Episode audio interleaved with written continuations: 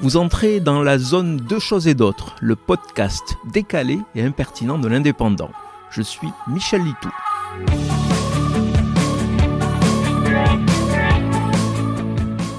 Un peu filou sur les bords, je demande à une collègue spécialisée en politique combien il y a de députés Rassemblement national au Parlement. Elle répond aussi vite que si c'était Julien Lepers qui tentait de la coller 89. Perdu. Depuis dimanche soir et les résultats de trois législatives partielles, le parti d'extrême droite a un élu national de moins dans ses rangs. La faute à une députée sortante RN dans la Marne, battue par la candidate du parti présidentiel. Ils ne sont donc plus que 88 un chiffre qui a immédiatement enflammé les commentaires de quelques spécialistes de cette extrême droite qui aime tant les symboles.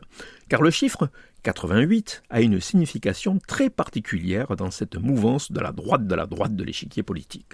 Autant 33 est associé humoristiquement au médecin, ou 69 à une pratique sexuelle chantée avec délice par Gainsbourg à l'époque, le chiffre 88 est moins glorieux.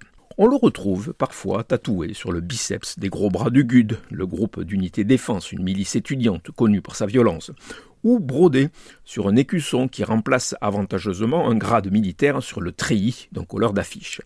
Ce 88, nouveau nombre donc des députés du Rassemblement national au Parlement, est un signe de reconnaissance resté longtemps discret. Un double 8, 8 comme le H, huitième lettre de l'alphabet. Le code est aujourd'hui dévoilé.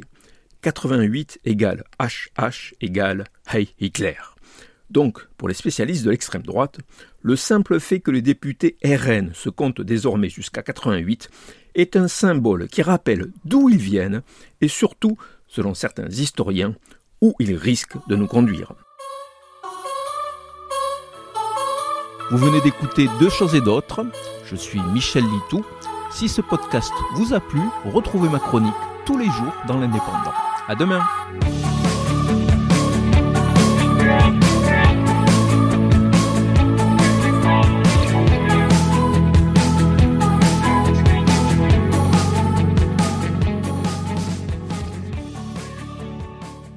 Retrouvez cette émission et toutes nos productions sur Radio Indep et en podcast sur l'indépendant.fr, nos réseaux sociaux et votre plateforme de streaming favorite.